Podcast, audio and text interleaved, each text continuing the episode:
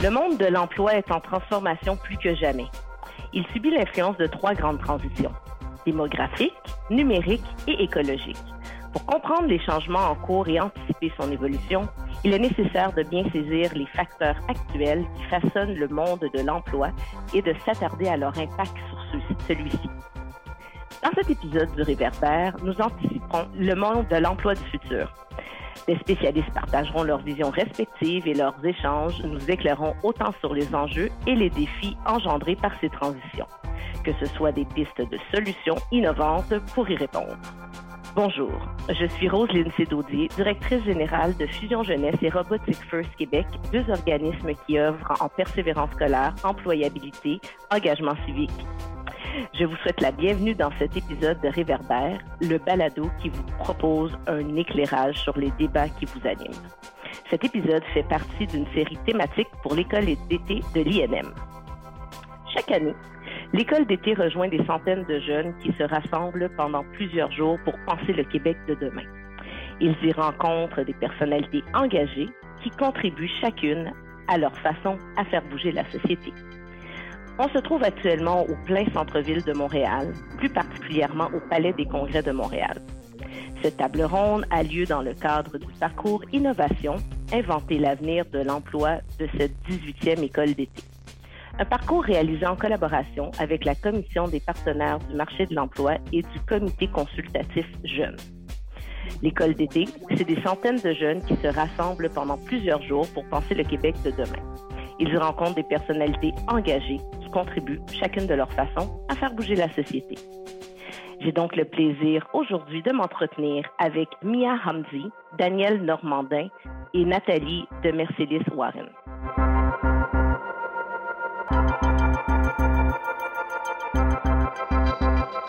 Alors, d'entrée de jeu, j'ai envie de vous demander aux trois pourquoi vous avez commencé à vous intéresser au sujet dont on discute aujourd'hui et quel est votre rôle au sein de votre organisation? Et en ajoutant une petite touche de vos personnalités. Qu'est-ce que vous savez que vous aviez dans votre bagage quand vous étiez jeune et qui vous sert aujourd'hui dans le monde de l'emploi?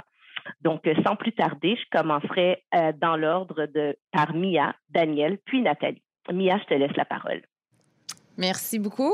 Euh, ben en fait, c'est ça. Mon nom, c'est Mia Omsi. Je suis présidente euh, directrice générale d'une organisation qui s'appelle l'Institut du Québec. Donc, c'est quoi, quoi, c'est quoi l'Institut du Québec? Le nom ne dit pas grand-chose. C'est un centre de recherche, think tank en même temps. Donc, on fait de la recherche, mais dans l'optique de prendre position sur des enjeux euh, de la société qu'on juge intéressants, qu'on pense qui sont pertinents pour l'avenir économique du Québec. Donc, on, on creuse surtout les enjeux socio-économiques.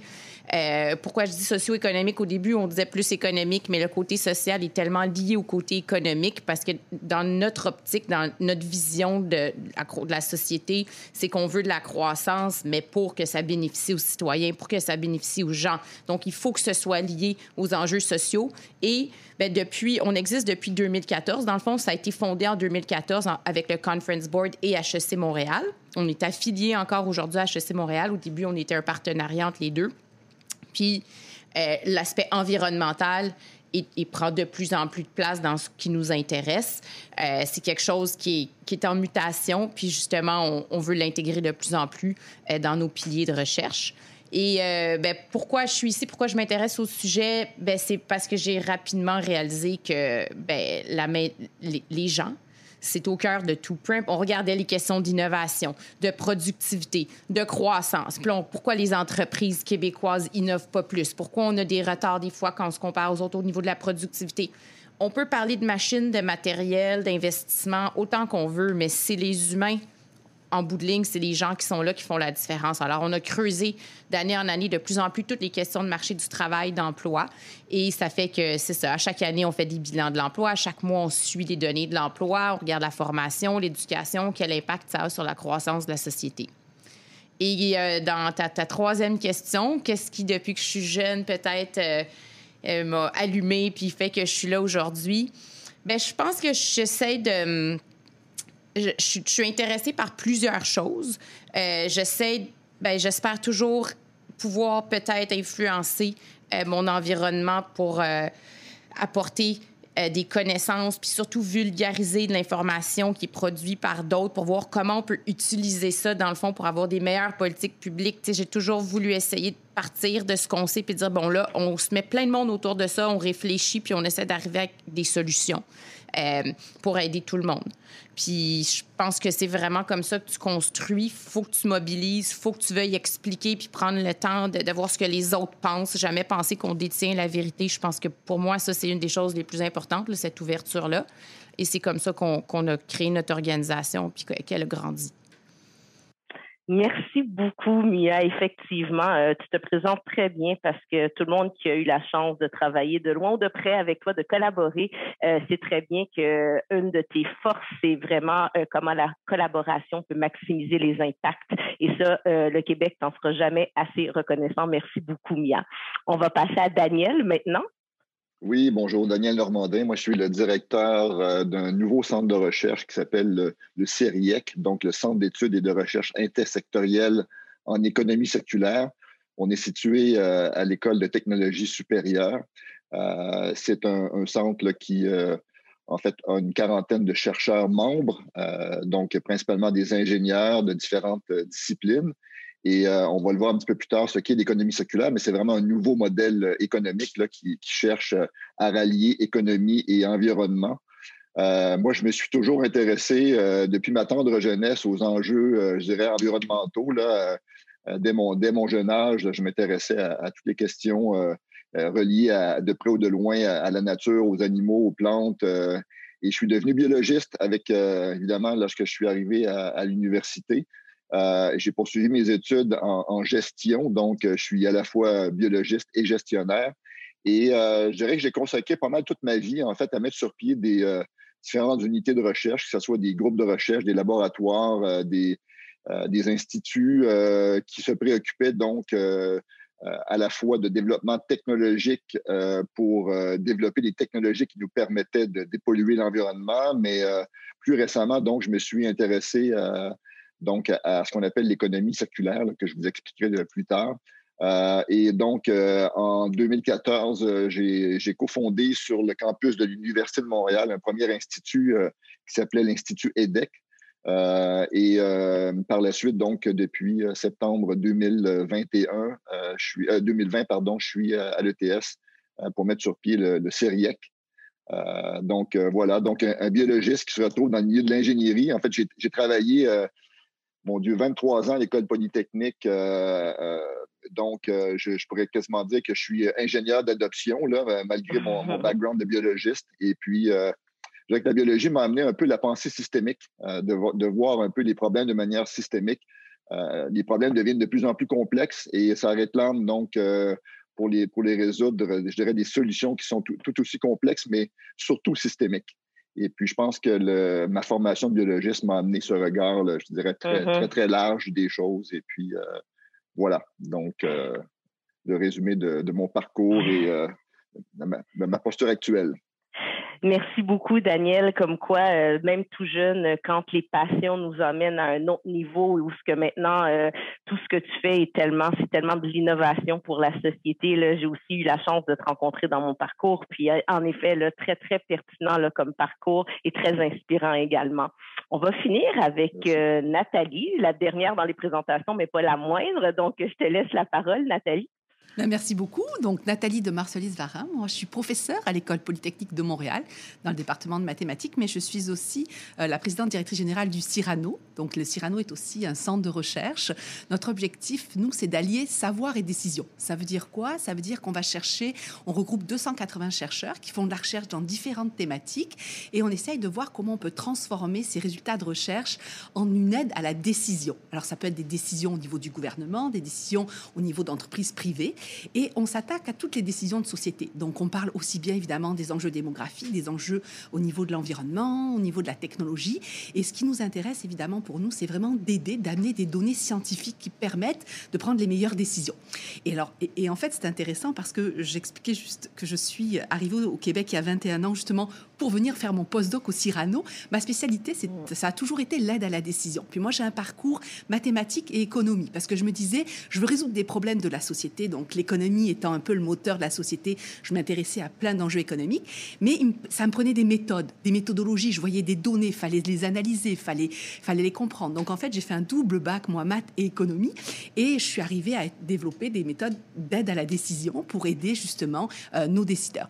Et donc, ce que ça veut dire, c'est que déjà, dès que j'étais très jeune, à chaque fois qu'il y avait un problème à résoudre, une question, je disais, attendez là on veut, je veux tout savoir. Où vous avez lu ça? Pourquoi vous l'avez lu? Puis tu sais, je voulais qu'on me prouve que c'était vrai.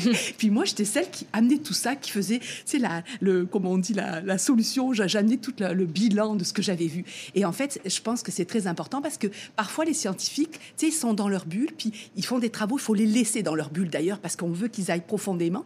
Mais ça prend des gens qui vont un peu traduire finalement ce qu'ils disent pour qu'on puisse l'utiliser. Et c'est pour ça que j'ai toujours adoré en fait cet aspect-là, aller chercher dans la science les données, comment on peut le traduire en décision vraiment qui s'appliquerait à nos problèmes de société. Alors c'est sûr que la thématique d'aujourd'hui, l'emploi, comme on l'a dit, euh, Mia l'a dit juste avant moi, c'est sûr que euh, le capital humain, l'humain est au cœur de la société, hein, c'est comme ça que ça fonctionne. Et du coup, dans nos enjeux qu'on a identifiés, sur lesquels on travaille au Cyrano, ben, tout ce qui touche les compétences, comment on peut améliorer les compétences, euh, comment on peut s'assurer finalement que la filière que vous allez choisir dans vos études, de vos intérêts, peuvent se transformer en opportunités pour vous et pour la société. Et donc on est là à vraiment aider finalement à supporter cette transition-là. Super. Ben, de, un, Nathalie, je m'excuse, on s'est toujours appelé par les prénoms, puis euh, j'ai mal prononcé ton nom de famille, donc Varin, c'est rentré maintenant. Oh, c'est correct, et, euh, et, et, aussi, euh, te terminer en disant euh, comment notre formation, mais ce que j'ai beaucoup aimé de ton propos aussi, c'est de se dire, quand on a plus qu'une chose qui nous intéresse, là, il faut pas se, se bloquer et aller ailleurs. Toi, tu as deux trucs que tu as combinés ensemble pour pouvoir être la personne explosive que tu es aujourd'hui. Et euh, je veux dire, 21 euh, ans que tu es ici, aujourd'hui, je pense que la société, on gagne à t'avoir parmi nous, on pourrait plus se passer de toi. Donc, moi non plus, moi non plus. d'avoir pris cette, cette décision-là il y a quelques années. Donc, très très heureuse de vous avoir les trois avec nous aujourd'hui.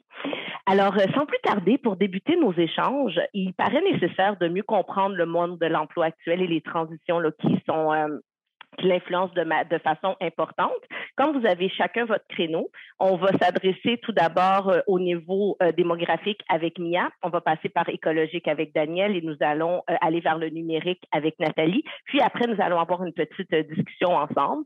je sais qu'on pourrait avoir une journée complète à en discuter. On va essayer de, de, se maintenir dans les quelques minutes pour chacun des sujets. Donc, Mia, selon toi, au niveau de la transition démographique, qu'est-ce qui définit le monde du travail en 2021? Bien, moi, je suis chanceuse, j'ai la partie facile parce que la transition démographique, dans le fond, c'est regarder l'âge de la population puis de voir quel impact ça a quand ça évolue. Donc, regarder l'impact dans le temps de la structure d'âge de la population. Donc, c'est assez facile. Maintenant, ce qu'on voit, c'est que la population vieillit. Donc, la cohorte des baby boomers, là, qui est surreprésentés en nombre. Dans le fond, ils sont, sont, plus nombreux. Et c'est ceux qui commencent à sortir du marché du travail en ce moment. Là. 60, 65, 70 ans, là, ils se dirigent dans ce groupe-là. ils sont plus nombreux que les autres groupes d'âge. Donc, ce que ça fait, c'est que pour le marché du travail, bien, il y a plus de personnes qui sortent que de personnes qui rentrent. Donc, il y a moins de personnes de 20 à 29 ans que de personnes de 60 à 69 ans. En gros, ça ressemble à ça. Et ce que ça fait, c'est qu'au cours des 10 prochaines années, il va y avoir 1,4 million euh, d'emplois euh, à combler sur le marché du travail, de postes à combler sur le marché du travail. 80% de ça, donc 1,1, 1,2 million d'emplois qui vont se libérer, vont être dus simplement à du remplacement.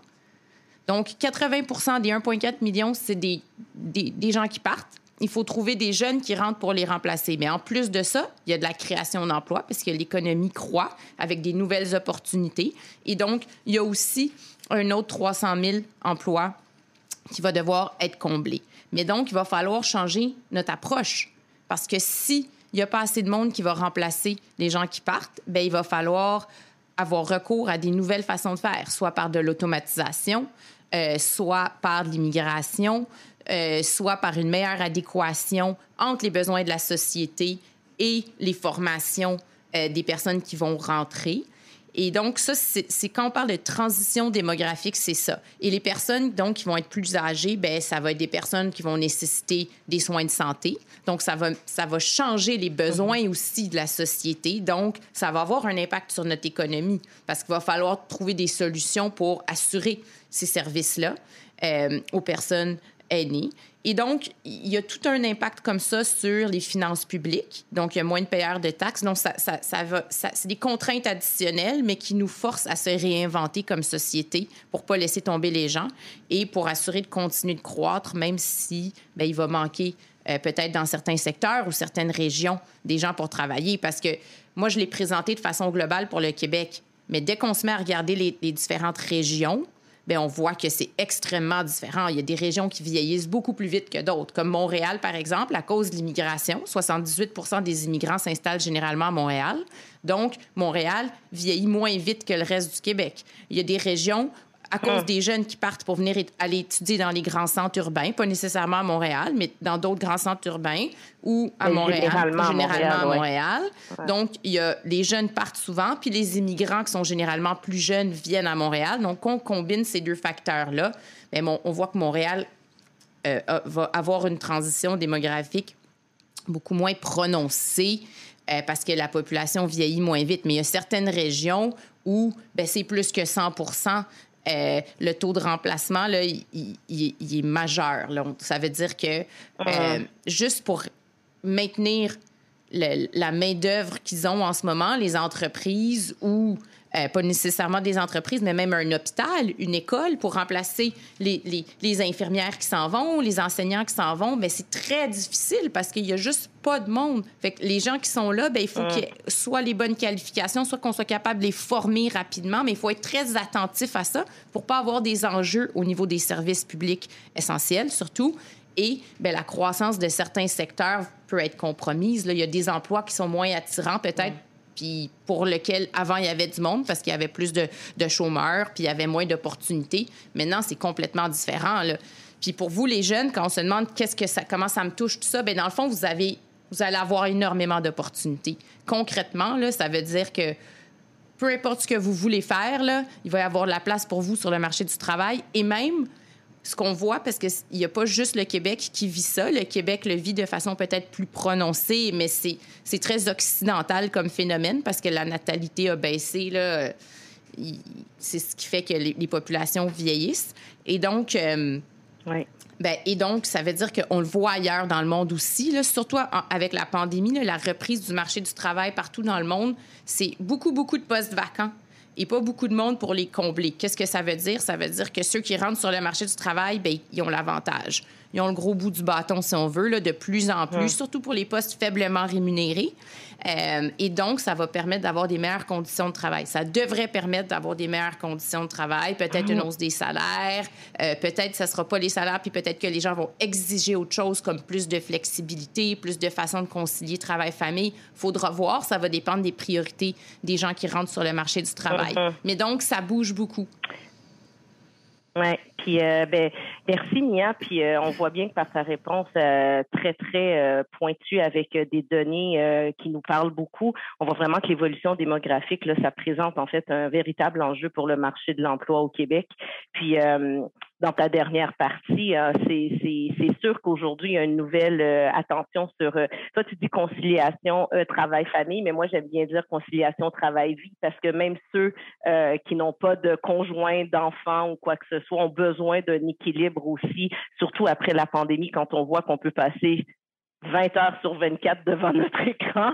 C'est sûr que ça prend un équilibre là, euh, conjoint, enfant ou pas, mais c'est des, données à, s'intéresser et à des, des trucs qu'il faut se préoccuper quand même aujourd'hui. Euh, de ça, on va faire une transition vers euh, Daniel, qui va nous parler plus euh, de son côté de tout ce qui se passe au niveau écologique. Là, on sait que maintenant, on sait qu'on sait qu'on on, est à même de voir le problème, on le nomme aujourd'hui.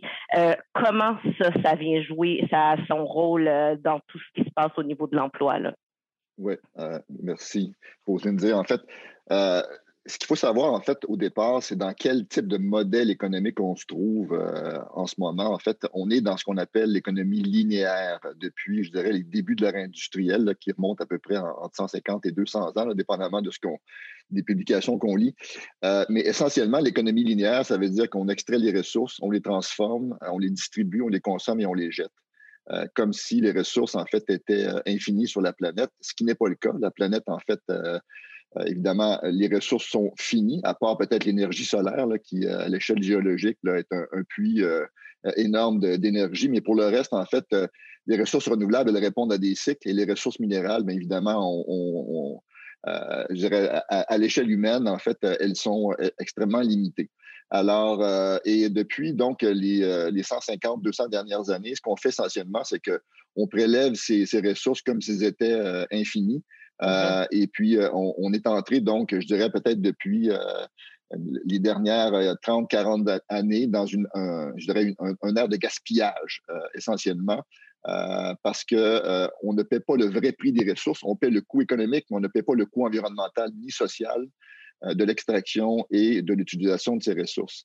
Or, on, commence à voir un peu les limites de, ce système-là, c'est-à-dire que on, assiste en ce moment à, à, je dirais, une, disparition euh, étonnante euh, et même très préoccupante, en fait, de beaucoup d'espèces animales et végétales. Euh, et évidemment, le, fossé entre la nature et l'humanité aussi se, rétrécit d'année en année.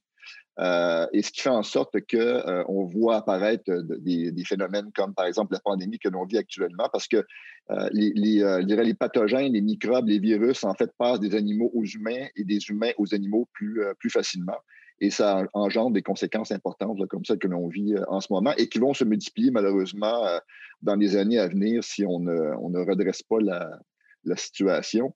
Euh, l'autre chose, c'est que, bon, Mia parle évidemment du fait qu'au Québec, si la population est vieillissante, c'est n'est pas le cas partout, en fait. La population mondiale est, au contraire très, très en forme, je dirais.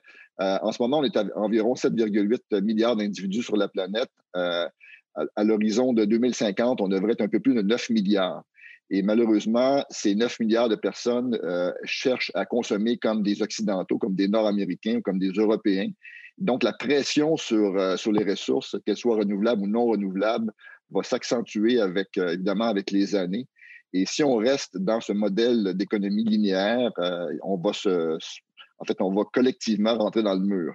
Alors, et ce qu'il faut savoir aussi, c'est que euh, en ce moment, à l'échelle globale, donc euh, l'économie mondiale, euh, on a franchi l'an dernier le cap des 100 milliards de tonnes de ressources qui rentrent dans l'économie. 100 milliards de tonnes. Grosso modo, c'est à peu près entre 20 et 30 millions de piscines olympiques remplies de toutes sortes de matières. et en fait, sur ces 100 milliards de, tonnes de ressources qui rentrent dans l'économie, il n'y en a que 8,6 qui proviennent du recyclage. Donc, ça veut dire que le reste, euh, provient des ressources vierges que l'on extrait à grand coup d'impact sur, euh, sur l'environnement. Donc, il faut euh, trouver une nouvelle façon de, faire les choses et c'est là que rentre en jeu l'économie circulaire. En fait, ce que l'économie circulaire vise à faire, c'est de, dirais, d'accroître de, de façon très substantielle l'efficacité des ressources, la productivité des ressources qui sont déjà extraites. Donc, tirer au maximum possible la valeur des produits et des ressources qui circulent déjà dans le marché pour réduire autant que faire se peut le recours à l'extraction de ressources euh, primaires vierges.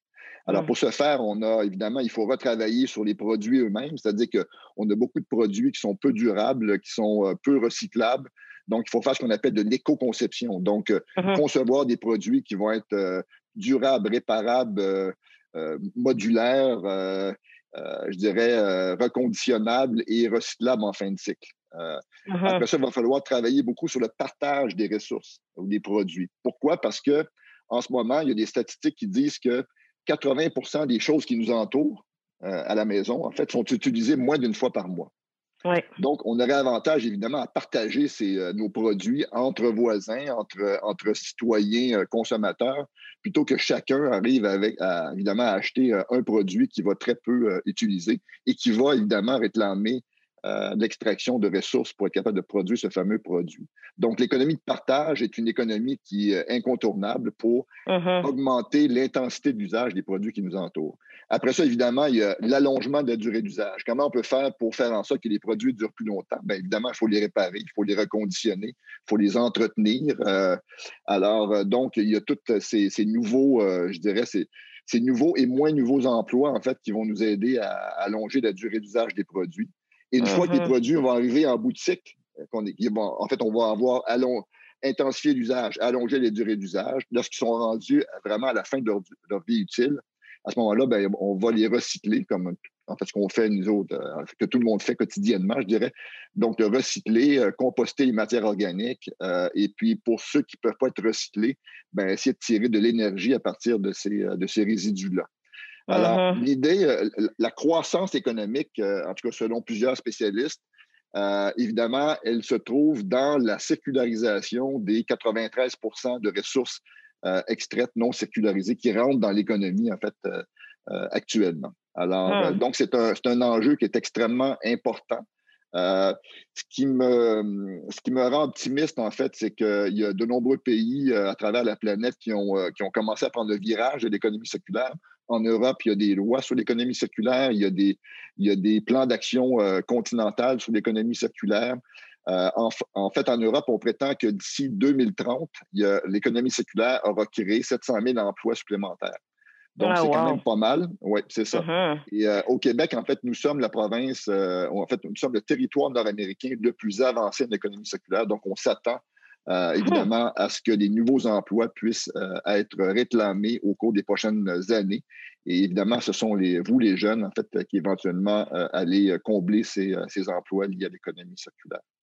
Bien, merci pour toutes euh, ces, ces précisions-là, Daniel, parce que moi, ce que je retiens dans ce que tu me dis, c'est euh, il y a un partage de ressources hein, qui, euh, mm-hmm. qui doit être mis de l'avant. on regarde, il y a des trucs à Montréal, telle la remise, qui, qui c'est des locations Des, bibliothèques d'outils, oui. Des bibliothèques d'outils, voilà. Donc, il y a déjà des trucs qui sont mis sur pied. Il faut voir d'une façon plus globale, parce que maintenant, les pays industrialisés, qu'on sait qu'est-ce qui se passe, malheureusement, ça pourrait pas être la même chose en Haïti, par exemple, parce que euh, ils doivent avoir leur eau en bouteille d'eau s'ils veulent pouvoir s'abreuver, mais nous, on a d'autres mm-hmm. moyens. Donc, comment globalement on voit ça? Parce que euh, quand, par exemple, on parle du jour euh, du dépassement, mais quand on pense qu'en 1975, c'était le 1er décembre, puis que l'année passée, c'était le 22 août, il faut vraiment qu'on regarde de quelle façon on est capable de globalement regarder la crise qu'on a au niveau de l'économie. Et c'est intéressant aussi de se laisser sur des pistes qui sont quand même optimistes en se disant qu'il va y avoir des emplois qu'on on n'aurait pas pu nous-mêmes occuper, mais que les jeunes pourront faire avancer la cause. Donc, euh, c'est vraiment génial.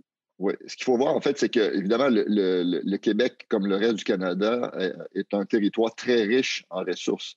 Mais ça ne veut uh-huh. pas dire que les ressources nous appartiennent, en fait. Elles non, être, voilà. évidemment, distribuées, utilisées à travers la planète. Euh, elles appartiennent à tout le monde, en fait. Euh, et, et l'idée, en fait, c'est que lorsqu'un produit qui est produit, peu importe sur la planète, arrive au Québec, euh, il faut le maintenir euh, en vie, entre guillemets, le plus longtemps possible. Et c'est là que les, je dirais que les métiers de l'économie circulaire interviennent. On va retenir ça. Puis maintenant, on va être obligé, par contre, de passer à la transition numérique. Donc, euh, Nathalie, lorsqu'on parle de l'impact du numérique sur l'emploi, qu'est-ce qu'on veut dire plus précisément? Ben, quand on parle du numérique d'une façon générale, c'est à définir, c'est l'évolution technologique dans un certain sens. On a toujours, on l'a vu dans le temps, euh, maintenant on utilise la technologie, on a des téléphones intelligents, dès qu'on a besoin d'une information, on va sur Internet. Donc, vous voyez, la technologie, elle fait partie de nos vies et du coup, ben, les industries aussi euh, l'utilisent en fait. Donc, ça veut dire que ça va avoir un impact évidemment sur l'emploi, sur les tâches des personnes, sur la façon de faire. Alors, il y a plusieurs impacts. Je vais commencer par le premier qui, qui en lien avec mes deux collègues. Le premier, c'est euh, il n'y a pas assez de gens, pas assez de monde. Ben là, les entreprises se sont dit, ben, on va essayer de robotiser, on va essayer d'automatiser, on va aider. Donc là, on se dit, waouh, la technologie, elle vient vraiment à nous aider à supporter. Puis après, il y a des emplois pour lesquels euh, ben, c'était à risque parce que plus personne peut-être aujourd'hui veut descendre en bas d'une mine. Donc la technologie va aider finalement à dire, ben, grâce à des robots, on va pouvoir descendre en bas de la mine, puis c'est moins risqué pour les gens de le faire. OK? Puis après, on se pose des questions en se disant, par exemple, euh, il y a des emplois pour lesquels, tu sais, je ne sais pas s'il y a des gens qui sont intéressés par le secteur de l'agroalimentaire, l'agriculture, où c'est pas facile, c'est des métiers difficiles, il faut se lever, il faut aller voir les bêtes, il faut aller voir les champs. Puis là, on se rend compte qu'avec des capteurs, maintenant, on n'a plus besoin de trop de se déplacer. On nous dit euh, le taux d'humidité dans le champ, euh, nos bêtes, on, peut les suivre parce qu'elles peuvent aller se faire traire toutes seules et tout ça. Donc là, on voit qu'il y a plein de jeunes qui se réintéressent à ces métiers-là, à l'agriculture, parce que ben, ce qui était difficile, ce que faisaient nos parents nos grands-parents, plus difficile à faire aujourd'hui pour concilier, comme tu dis, le travail et la vie de tous les jours, ben, finalement, ça a changé. Donc, on voit que déjà, rien que ces trois exemples que je donne, c'est soit ça nous aide, soit c'est des nouveaux ça réattire les jeunes dans ces emplois-là, soit carrément c'est moins un risque. Mais évidemment, ça veut dire aussi que euh, ben, on se transforme. Donc, par exemple, tout le monde maintenant veut vendre en ligne parce qu'il n'y a pas le choix. Puis on l'a vu avec la pandémie, ça s'est exacerbé. Donc, ça veut dire que même si vous avez un commerce, n'importe quel secteur, faut faut vous transformer là. Il faut faut trouver un moyen de vendre en ligne. Ça veut dire qu'il faut avoir un site internet. Et est-ce que j'ai les compétences Est-ce que je les ai pas? Puis là, ça revient à se poser la question est-ce que je suis capable moi d'utiliser cette transformation numérique dans mon emploi? Et c'est là où on va voir que finalement, euh, le numérique, on va avoir des nouveaux services, on va avoir aussi des nouveaux emplois qui vont se créer. Donc, l'idée, c'est qu'il y a des nouvelles opportunités aussi pour les jeunes, finalement, d'utiliser cette technologie pour créer, en fait, leur nouveau business, leur nouvel emploi.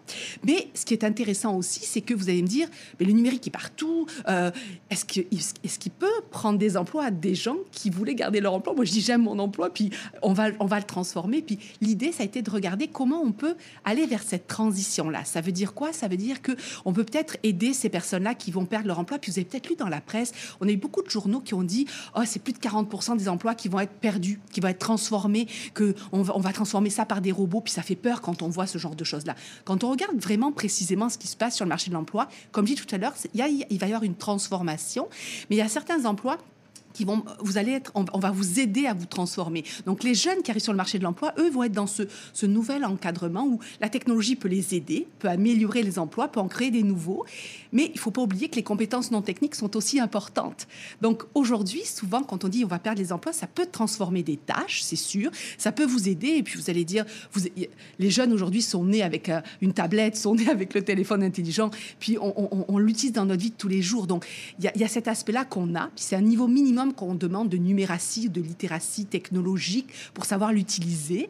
Mais à côté de ça, ça va, on n'enlève pas les compétences humaines, la communication, la collaboration. Non. il va falloir qu'on voit comment on s'adapte à, utiliser cette technologie comme une aide et en même temps, si vous voulez, de, regarder les autres compétences qui sont nécessaires.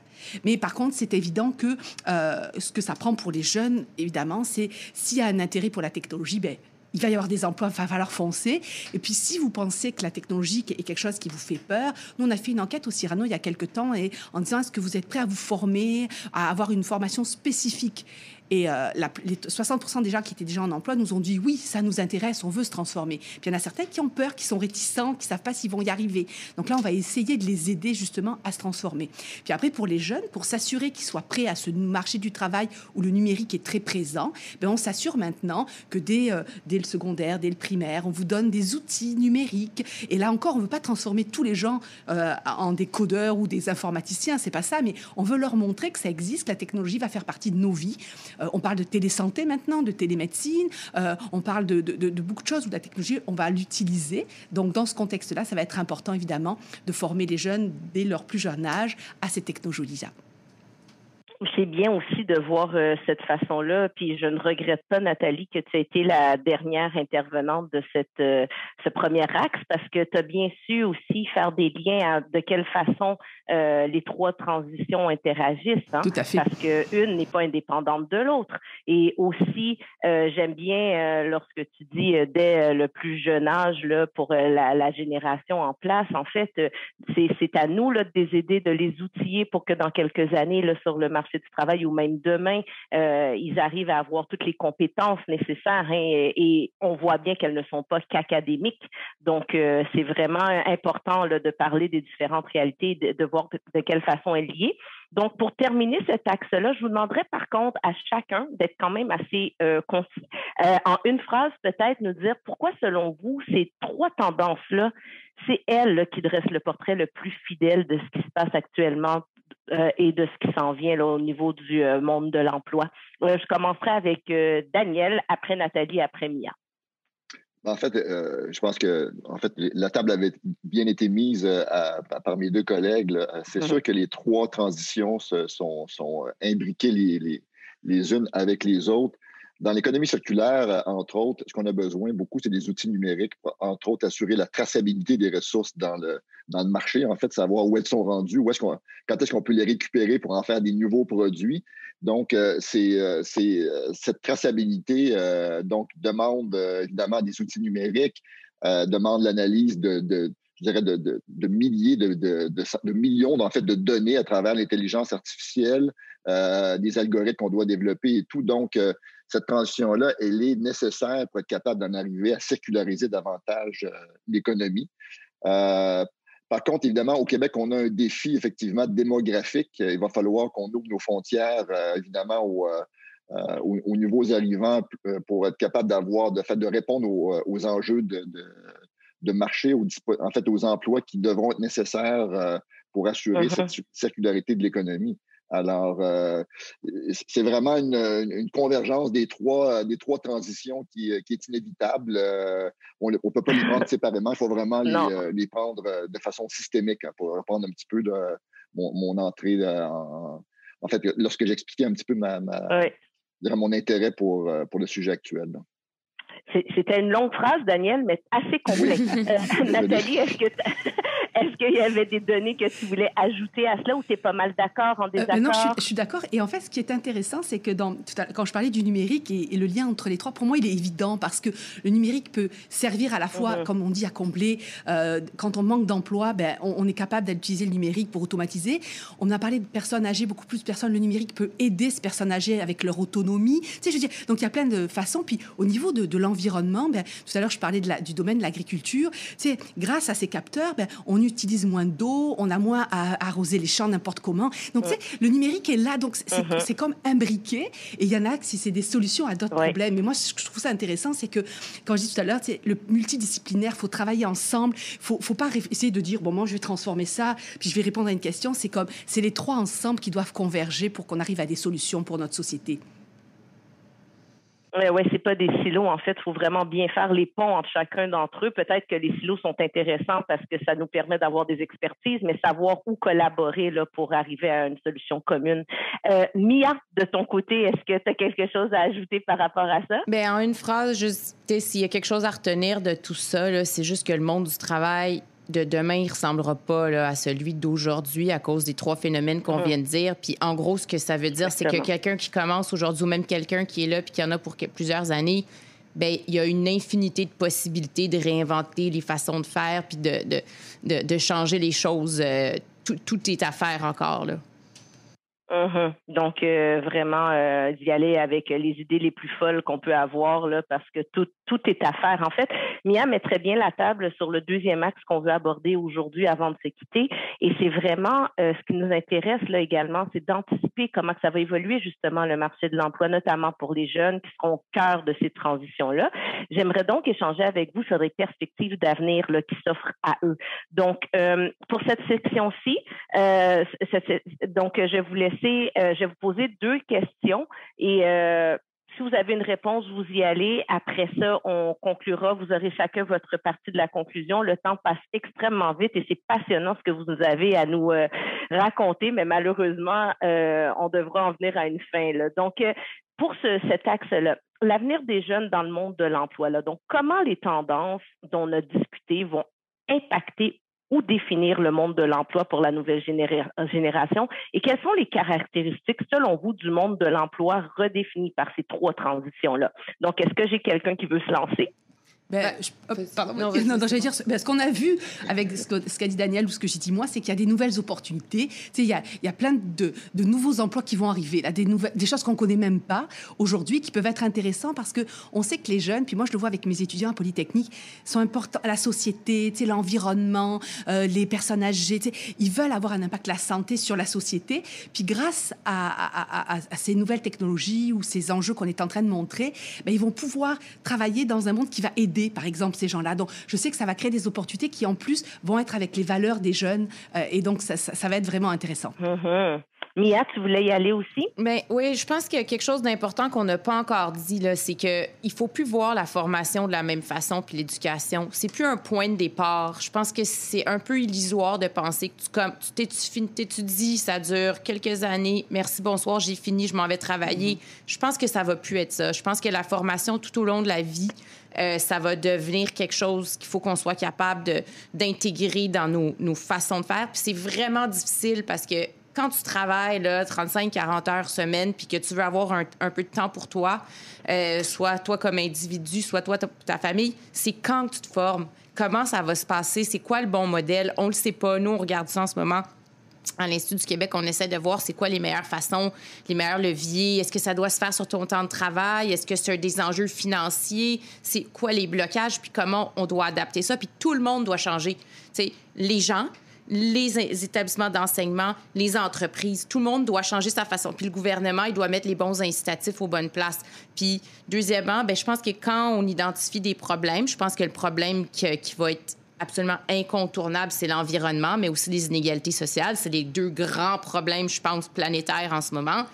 Euh, puis tout le monde, je sais pas, aimerait ça d'une façon ou d'une autre, essayer de contribuer à ça, je pense. Bien, c'est les solutions pour le faire vont souvent être technologiques. Fait que c'est là où tout, tout, se tout se recoupe. Puis la technologie évolue tellement vite que ça fait que les établissements d'enseignement, ils peuvent pas tout le temps être à jour.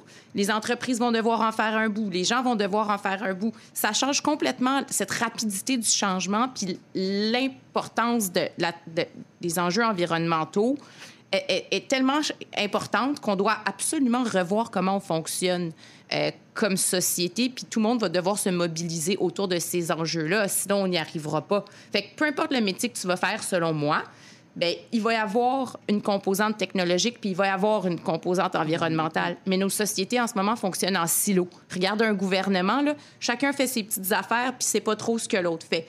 Fait moi, dans mon travail, j'essaie de faire en sorte que ces silos-là se brisent avec les rapports, les analyses qu'on fait, mais il faut les briser de façon générale. La collaboration, l'empathie, ça va être des choses qu'il va falloir que tout le monde ait avec la technologie, la maîtrise de la technologie aussi, parce que sinon, ben, si on n'y arrivera pas, c'est tout. Mm-hmm. Mais c'est intéressant, Mia, parce que tu vois, tu n'es pas juste en train de d'exposer aux jeunes leur réalité dans le milieu du travail, mais tu es en train de responsabiliser un peu tout le monde parce que autour de, des micros aujourd'hui, on est tous euh, peut-être à la tête de nos entreprises. Donc, qu'est-ce qu'on fait pour changer le bien-être de nos employés? Comment justement l'éducation, qui était un, de tes exemples, on arrive à le mettre de l'avant justement pour s'assurer en fait euh, de ce bien-être de société commun-là. Là? Donc, c'est pas seulement comme individu que des personnes doivent prendre des décisions à se dire, ah ben je vais aller continuer euh, ma formation etc. Mais autant comme employeur, là, quelles sont les options qu'on donne aux gens? Parce que on va se dire, comme on dit, là, il y a sept jours dans une semaine. Ben, si on veut continuer à être productif et, euh, et, répondre à tous les enjeux de la société, ben c'est pas tout seul qu'on peut prendre sa décision dans un coin puis dire que pendant ce temps-là, il faut également faire le boulot, il faut faire euh, la vie, etc. Donc, euh, c'est très, très intéressant aussi comme approche. je, je, pense que tu voulais renchérir sur quelque chose, Mia? Bien, je voulais juste dire, il y a des gens qui le font d'eux-mêmes, spontanément vont se soucier des entrepreneurs ou des individus de l'aspect environnemental ou social, puis vont essayer de voir, bon, est-ce que je fais les bonnes choses, ça. Mais il y en a qui s'en foutent pas mal, puis c'est correct aussi. C'est pour ça que le gouvernement a le rôle par la réglementation, par l'argent, par les, achats qu'il fait, euh, de mettre les, incitatifs aux bonnes places. Donc, moi, ce que je pense, c'est que notre grand défi, c'est que le gouvernement doit tout repenser ses incitatifs pour que les gens soient incités à faire ces comportements-là, puis mhm. d'être plus respectueux de l'environnement, puis plus soucieux des inégalités sociales.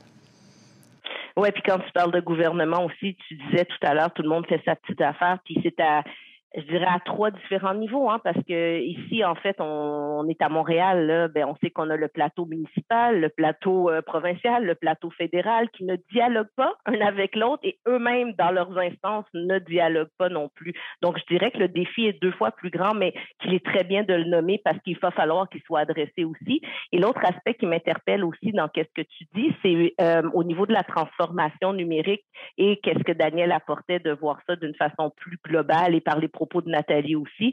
Comment globalement, hein, euh, par exemple, par l'immigration, etc., euh, on reçoit beaucoup des jeunes aussi qui ont toujours vécu dans des places où qui n'ont pas eu la révolution industrielle, mais qui arrivent avec cette transition numérique-là. Donc, comment on s'assure que tout le monde est à niveau là, sur ce, ce, ce, mode, de, ce, ce monde de l'emploi qui euh, demande des compétences, entre guillemets, égales à tout le monde. Donc, euh, moi, j'aime les pistes que ça mène comme ça. Et oui, Daniel, c'est à ton tour également de commenter là-dessus.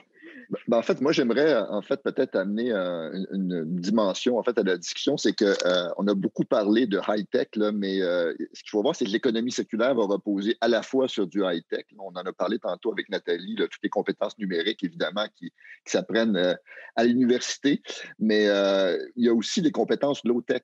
quand on parle, quand on pense à l'économie circulaire, actuellement, elle repose beaucoup sur le recyclage. Là, bon, les, les, statistiques en France montrent que, par exemple, 80% des métiers liés à l'économie circulaire reposent sur le recyclage. Évidemment, au fur et à mesure que les autres stratégies dont on a parlé tantôt, euh, l'allongement de la durée d'usage, l'intensification de l'usage et tout, euh, vont reposer sur des, euh, évidemment des compétences plus, poussées, plus high-tech, liées entre autres au numérique. Mais actuellement, ce que les spécialistes disent, c'est que l'économie circulaire va reposer à la fois sur des compétences low-tech et high-tech.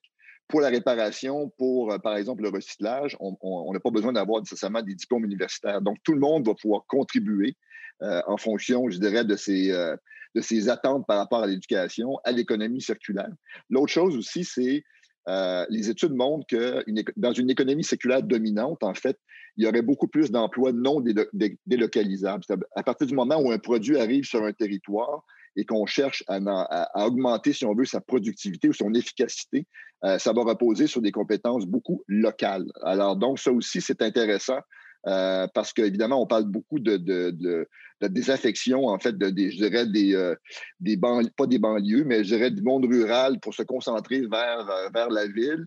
Euh, il y en a qui pensent que dans un monde, en fait, dans une économie circulaire dominante, les, emplois délocalisés, en fait, pourraient contribuer à maintenir justement la vitalité euh, euh, des, régions, entre autres. Les régions pourraient, par exemple, peut-être même être se spécialiser sur certains types de ressources, par exemple, les maintenir le plus longtemps mm-hmm. possible, des ressources minérales ou des ressources, je dirais, renouvelables ou autres. donc, ça, c'est un élément important. L'autre chose, c'est que en ce moment, ce qui nous manque beaucoup, c'est euh, comment former les nouvelles générations d'économie circulaire. Dans les cursus, euh, que ce soit collégiaux, euh, je dirais des études supérieures ou des études secondaires, on ne parle pas encore d'économie circulaire. Donc, il faut enrichir les cursus de formation avec les nouvelles notions d'économie circulaire.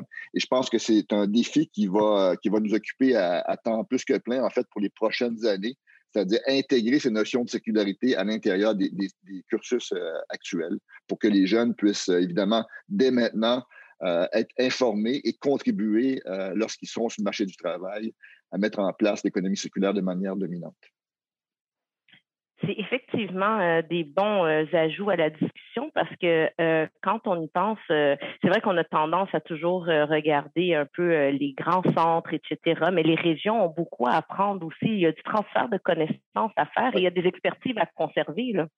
Oui, tout à fait. Puis les nouvelles, je dirais, techniques d'enseignement, on a travaillé, entre autres, dans mon ancien institut, à mettre sur pied ce qu'on appelle un MOOC, Massive Online Open Courses. En fait, c'est un, cours en ligne numérique euh, qui peut être suivi de partout, en fait. On a eu 5500 participants de partout sur la planète, euh, euh, d'Afrique, d'Europe, du Canada et ah. autres. Donc, on peut effectivement se former à partir de ces nouvelles approches-là. Dès qu'on a un ordinateur ou une tablette, en fait, on peut accéder, en fait, à ces, à ces formations-là. Donc, ça va aider à répondre justement aux, besoins de formation, même pour les, je dirais, les populations un peu plus éloignées des grands centres. Moi, j'ai ah, ben, quelque chose à ajouter par rapport au début de, de l'intervention c'est que, Daniel, c'est, tu sais, quand on dit le high-tech, low-tech, tout ça, bien, quand on regarde le profil de la population, puis des emplois, euh, ben, c'est même pas le tiers là, qui, qui, qui requiert du, universitaire et plus. Puis quand on regarde les postes vacants, là, sur les 150 000 postes vacants en ce moment au Québec, euh, il y en a à peine 30 000 aussi là, qui, qui requièrent des qualifications de niveau universitaire et plus. Donc, c'est, la société a besoin de tous les types euh, d'emplois, tous les niveaux de connaissances. Je pense que c'est peut-être plus la nature ou le profil qui va être plus technologique ou plus circulaire dans l'approche et tout ça. Je pense qu'il faut, il faut revoir les cursus à tous les niveaux. Mm-hmm. Euh, aussi, comme mm-hmm. dans la finance en ce moment, on parle beaucoup de critères de ESG, donc pour intégrer des notions d'environnement social, gouvernance pour toutes les entreprises, peu importe le secteur, que ça deviendrait de plus en plus important pour avoir du financement ou pour pouvoir être choisi au gouvernement pour participer à des appels d'offres. Donc, il faut que ce soit enseigné, ça aussi. sais, ça ne s'apprendra pas tout seul, mais à tous les niveaux. Puis, je pense qu'il n'y a pas un niveau... Euh, tous les niveaux sont vraiment importants pour le fonctionnement d'une société. Oui, c'est totalement euh, à prendre en considération également. Euh, je, voudrais vous remercier parce que dans vos réponses, vous avez euh, donné aussi des pistes par rapport aux opportunités. Donc, j'espère que les jeunes ont, à l'écoute ont vraiment bien pris des notes là, sur ce que vous dites ou bien ils vont faire un rewind stop play pour s'assurer d'avoir tout pigé et tout pris. Et donc, je passerai maintenant parce que vous êtes vous êtes tellement des plein de ressources et euh, vos, paroles sont tellement importantes. Je passerai pratiquement tout de suite, en fait, au mot de la fin pour que vous puissiez euh, prendre le temps, pas seulement une minute, mais peut-être en deux ou trois, là, euh, pour terminer cet échange inspirant, là, euh, tout en sachant qu'il y a plusieurs auditrices et auditeurs là, euh, qui sont jeunes, qui se demandent qu'est-ce qui se passe. Est-ce que vous avez un message à leur adresser afin qu'ils poursuivent leur réflexion? Euh, si vous avez des choses à rajouter sur les opportunités, sur, vos spécialisations vous-même, quel serait le message à laisser en fin de cet échange-là? Et pour la fin, j'irai avec Nathalie, Mia, et Daniel. Excellent, merci beaucoup. Ben, c'est sûr que euh, dans les messages qu'on n'a pas encore passés et que je vais compléter peut-être, euh, c'est dans le cadre de la transformation numérique, c'est le niveau responsabilité, utiliser la technologie de façon responsable, en fait, dans le sens où, euh, tu sais, c'est uh-huh. facile de dire tout se transforme, la technologie peut tout faire, mais, tu sais, clairement, même si c'est pas autant qu'on le pense, mais il y a des emplois qui vont être perdus à cause de la technologie. Puis, il y a des gens qui, Donc, il y a cet élément-là au départ qu'il va falloir regarder. Et quand on, lance sa nouvelle entreprise, on, se dit, waouh, la technologie peut être utilisée, il faut quand même regarder les impacts que ça peut avoir. Tu sais, s'il y a des gens qui vont se sentir uh-huh. mal parce qu'ils sont pas bien formés, s'il y en a qui vont perdre, tu sais, qui vont devoir transformer. Donc, c'est toujours important et, je sais que les jeunes, des fois, sont peut-être plus à l'aise avec les technologies, mais il faut voir l'impact que ça peut avoir. Mais en même temps, ça se transforme en opportunité parce que justement, ce que ça veut dire, ça veut dire qu'il y a des moyens aussi, euh, Daniel en parlait, mais aussi, c'est moi, ce que je trouve le plus important, c'est la formation. Et on l'a vu à tous les niveaux, d'accord? Donc, euh, c'est pas spécialement universitaire, c'est, donc je parlais même d'éducation. Il faut qu'on éduque du plus jeune. C'est tout le long de la vie, comme l'a dit Mia. Puis ça, je trouve que c'est le plus important aujourd'hui. Puis les institutions d'enseignement, en ce moment, se transforment en apprendre à apprendre. C'est-à-dire que ce qu'on va faire, c'est qu'on veut s'assurer que euh, ça change, on est paniqué, il faut qu'on apprenne des nouvelles, qu'on ait des nouvelles compétences, mais ça va être normal. ça fait partie des choses qu'on doit faire, mais il faut en effet que les entreprises trouvent des solutions pour aider les employés ou que les jeunes soient au courant. C'est quoi ces nouvelles compétences qu'on demande, si elles sont vraiment, tu pour être prêts à, trouver les bons emplois. Puis l'autre élément qui est, pour moi très important aussi, euh, c'est relié en fait finalement à euh, les solutions qu'on va trouver. On, on, veut tous euh, trouver des solutions. Et donc, quand je cherche mon premier, enfin, j'imagine, j'imagine ces jeunes-là qui cherchent peut-être leur premier emploi, c'est, euh, ils vont peut-être être déçus par le premier emploi parce que ils vont se dire, ben, finalement, moi, je veux changer le monde. Parce qu'aujourd'hui, c'est ça qu'on veut faire. On veut changer le monde. Puis aujourd'hui, par exemple, c'est dans le choix des entreprises, puis c'est pour dire ce que disait Mia par rapport à la finance, mais tu dis comment tu choisis l'entreprise dans laquelle tu veux travailler ou l'emploi que tu veux faire, si tu veux? Puis aujourd'hui, on parle beaucoup des, des entreprises à impact social ou à objectif social, ben ça, ça fait partie des choses qu'on peut regarder.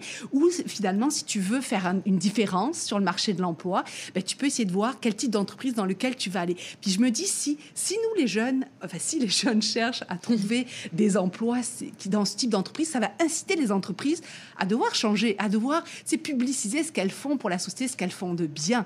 je veux dire, dans les différentes sphères qu'on a vues, ce qu'elles font pour leurs employés, ce qu'elles font pour, pour leurs clients, pour l'environnement, des choses comme ça.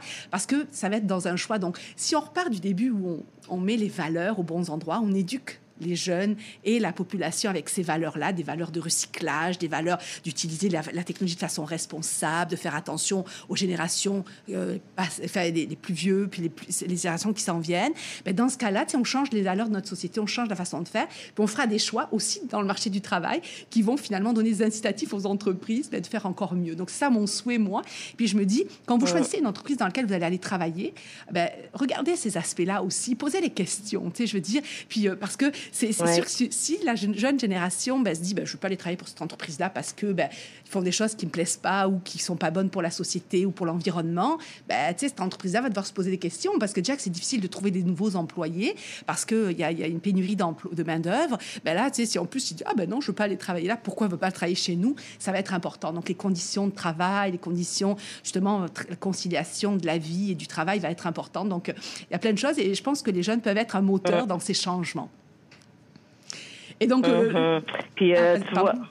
Non, je disais, là, on vient, je, voulais juste dire qu'on vient de publier un ouvrage au Cyrano, Le Québec économique neuf, sur la transformation numérique. Il est téléchargeable gratuitement en ligne et il y a plein de réponses à plein de questions. On a regardé, selon les secteurs, ce que ça faisait la transformation numérique. Donc, s'il y en a qui sont intéressés à le regarder, ils peuvent aller sur le site et le télécharger gratuitement. Et euh, il y a plein, plein de, ressources, en fait, par rapport à ça. Sur, surtout l'analyse des secteurs qu'on a regardé, ça peut, ça peut leur donner plus d'informations sur, euh, sur le niveau de maturité du secteur ou les opportunités dans ces secteurs-là. Merci beaucoup, Nathalie. Puis j'ai bien aimé quand euh, tu t'es inclus en jeune parce que c'est un âge comme tel, mais euh, c'est dans la façon de penser, dans les actions qu'on reste jeune et euh, la jeunesse n'a pas d'âge. Donc c'est parfait. Merci. Donc on va passer. là, j'avais dit Mia, hein, c'est ça? Bien, euh, si vous voulez quelque chose, une réponse euh, très, très euh, concrète là, de où sont les, les, les principales opportunités d'emploi, il, y a Emploi Québec, nous aussi, Institut du Québec, sur nos sites, les deux, c'est très clairement représenter où est-ce qu'on pense qu'il y a le plus d'opportunités en fonction de la croissance potentielle des secteurs, puis du profil de où est-ce que les jeunes vont, puis euh, là où il y a plus de monde qui part à la retraite. Donc ça, par secteur, c'est représenté assez simplement. Mais moi, ce que j'ai le goût de vous dire, c'est qu'au-delà des données puis des opportunités chiffrées là, de où est-ce qu'il y a le plus d'emplois qui devraient se créer ou, de monde de postes à combler, euh, je pense que vous pouvez faire ce que vous voulez. Puis je pense que ce que vous devez retenir, c'est que vous devez faire ce qui vous passionne, ce que vous aimez. Peu importe les contraintes que vous pensez qu'il y a, elles sont pas là, ces contraintes-là. Vous avez un monde d'opportunités. C'est à vous à définir le monde de demain. C'est à vous à changer la société avec vos valeurs, vos objectifs, puis ce que vous voulez que le Québec soit c'est possible de le faire. C'est pas abstrait, c'est pas utopique. On le fait, on essaye de le faire avec nos organisations, puis vous pouvez le faire autant que nous, peu importe. La transition démographique, elle fait en sorte que ça vous donne cette chance-là.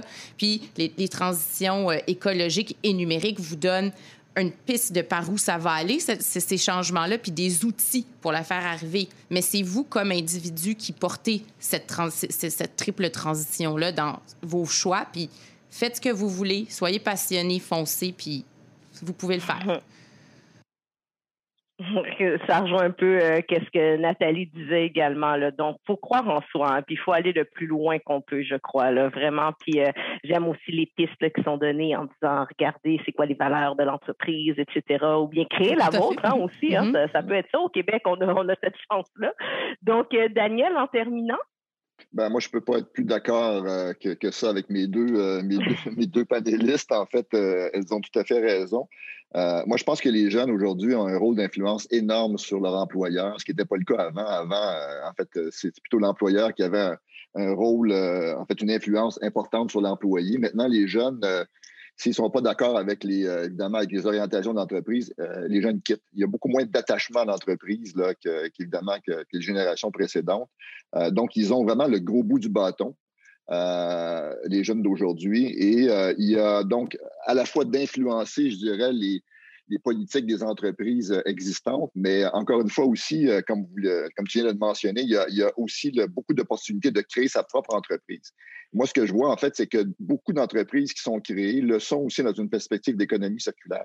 Je vois que c'est les jeunes ont, euh, les jeunes entrepreneurs intègrent beaucoup, en fait, ces notions de, de on veut faire une différence au niveau de la planète. Et dès leur création d'entreprise, intègrent des notions de circularité dès le départ. et, je pense que c'est, ça fait partie, en fait, de, je dirais, de l'avenir, des solutions d'avenir, en fait, pour faire en sorte que, que collectivement, en fait, on puisse je dirais, produire, consommer à l'intérieur des limites de notre, de notre planète. Alors, je pense que les, les jeunes les jeunes générations, en fait, vont être aux prises avec des problèmes que les générations précédentes ont créés, euh, mais ils disposent de ressources que, que, leurs parents, que leurs grands-parents n'avaient pas. Donc, moi, ça me, ça me rend très optimiste, en fait, pour, pour l'avenir. Et je pense, je suis tout à fait d'accord en disant, à partir du moment où vous êtes passionné pour quelque chose, peu importe les statistiques, peu importe, en fait, je pense que vous allez réussir. Euh, et euh, aujourd'hui, en fait, on, on, a des moyens qu'on n'avait pas avant pour, pour justement pour réussir. Alors, moi, je suis très optimiste pour, pour l'avenir. Mon Dieu, c'est euh, des beaux messages que vous passez euh, toutes et tous comme ça. Euh, moi, j'aime bien dire aussi que selon moi, les jeunes, c'est pas la société de demain, mais c'est vraiment la population qu'il faut outiller, qui vont être bientôt nos clients, nos employés, nos bénéficiaires, nos patrons même. Donc, vous agissez toutes en la sorte et en plus, vous, vous apportez l'élément de garder les yeux ouverts, d'essayer d'avoir le moins possible d'angle mort pour pouvoir tous travailler dans la même direction.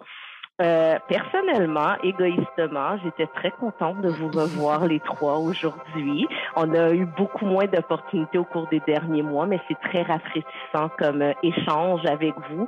Euh, j'espère pouvoir les continuer dans des avenirs rapprochés avec tous et chacun. Donc, je souhaite vraiment à, je remercie, je remercie nos invités de cette table ronde d'avoir pris le temps de venir discuter avec nous. Cet épisode de Réverbère a été enregistré au Palais des Congrès de Montréal dans le cadre de la 18e édition de l'École d'été de l'INM et de son parcours Innovation, Inventer l'avenir de l'emploi proposé en collaboration avec la Commission des partenaires du marché de l'emploi et du Comité consultatif jeune. Je tiens à vous rappeler que les ateliers du parcours innovation débutent le 16 août à 13h30. Inscrivez-vous dès maintenant. Merci encore et bonne séance de travail. Merci. Merci, Rosine pour l'animation et merci à mes deux panélistes. En fait, ça a été une joie, de, vraiment un plaisir de, faire ce panel avec vous. Oui, merci. Merci.